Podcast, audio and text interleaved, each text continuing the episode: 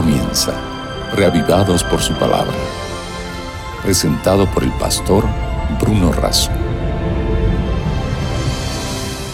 Así como el siervo brama por las corrientes de las aguas, así clama por ti, oh Dios, el alma mía.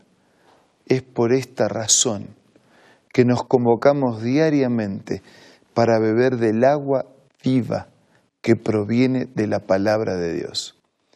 En nuestro estudio sistemático de las Escrituras, hoy nos detenemos en el capítulo 29 del libro de Proverbios. Pero antes de reflexionar en algunos de estos proverbios, vamos a tener una oración. Padre nuestro, bendícenos. Por favor, que el Espíritu que trabajó en los escritores trabaje en nosotros para entender tu palabra. Te pido y te agradezco en el nombre de Jesús. Amén. El capítulo 29 del libro de Proverbios tiene 28 versículos, 28 aforismos, dichos, proverbios, que encierran en cada uno de ellos un mensaje puntual y específico para la vida práctica. Yo seleccioné algunos de estos proverbios que los coloco en la consideración de todos nosotros. El primer versículo dice, el que es reacio a las reprensiones será destruido de repente y sin remedio.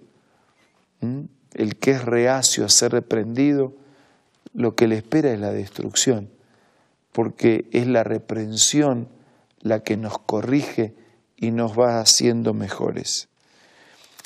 Leemos el versículo 11.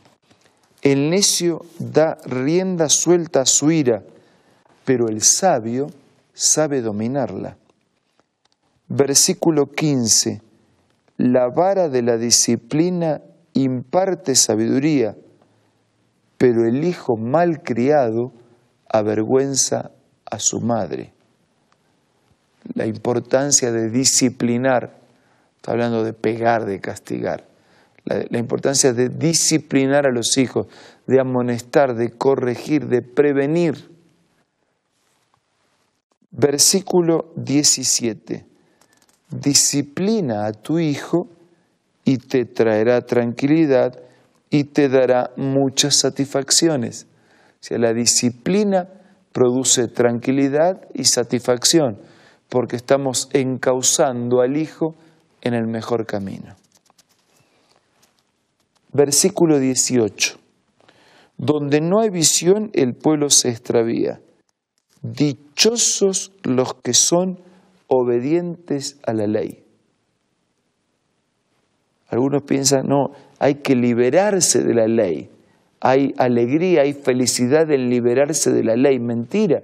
Cuando uno se libera de la ley, sufre las consecuencias de esa liberación y se hace esclavo de las consecuencias en el dolor, en la enfermedad, en la violencia, en el odio, en la envidia, en la prisión. Pero cuando respetamos la ley, somos protegidos y somos dichosos. Versículo 20. ¿Te has fijado en los que hablan sin pensar? ¿Más se puede esperar de un necio que de gente así?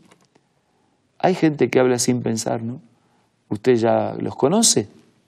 ¿Y usted? Cada vez que habla, piensa. Tenemos para mejorar en esto también todos, ¿no? Versículo 22. El hombre iracundo provoca peleas, el hombre violento multiplica sus crímenes. Versículo 23. El altivo será humillado, pero el humilde será enaltecido. Acontece también, sucede, ¿verdad?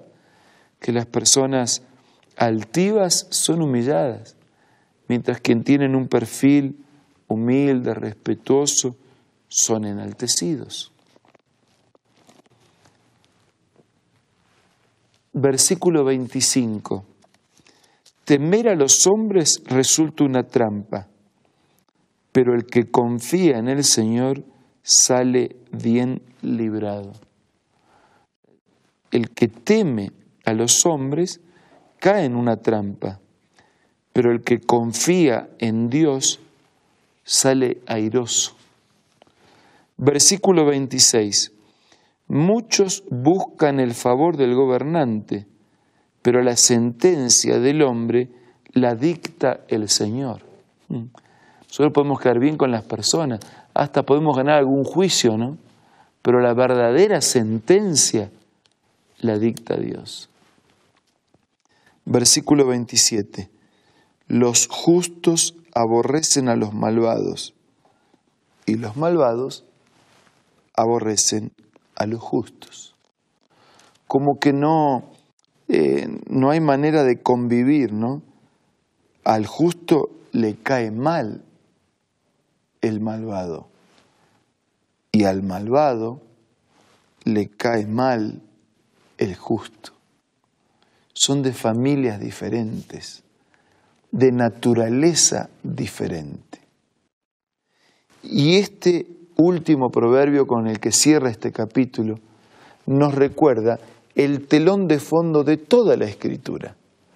El telón de fondo en la Biblia es el gran conflicto entre el bien y el mal.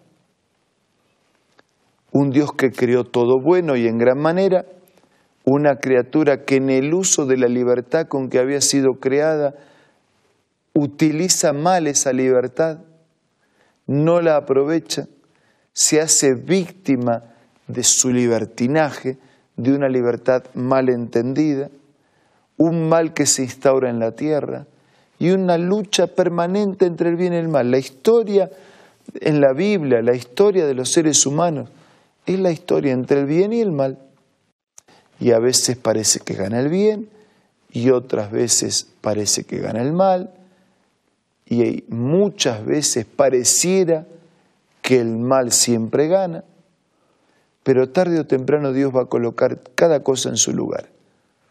El bien triunfará definitivamente y el mal será desterrado para siempre de todo el universo de Dios.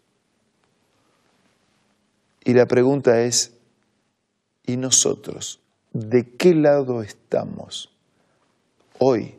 ¿Y de qué lado queremos estar cuando el juicio de Dios sea definitivo? Solo los que hoy se alistan de parte de Dios y del bien podrán comparecer frente al juicio de Dios y permanecer del lado del bien para siempre. Que podamos elegir lo correcto, lo adecuado, lo que proviene de Dios que podamos alistarnos de parte del bien y que hoy recibamos la bendición y que cuando el Señor regrese recibamos la bendición definitiva. Ahora los invito a compartir este momento especial de oración.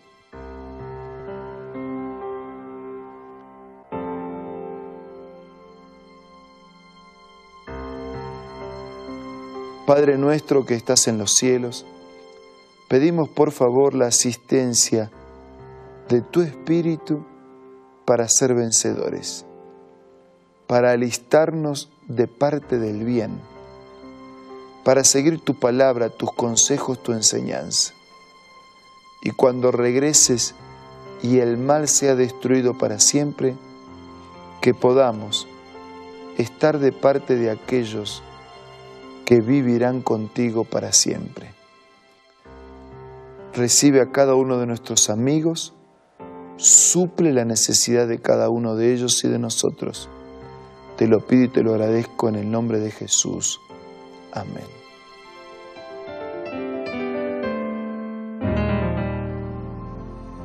Muchas gracias por acompañarnos un día más. Nos reencontramos mañana para seguir siendo reavivados por la palabra de Dios. Esto fue Reavivados por su palabra, presentado por el pastor Bruno Razo.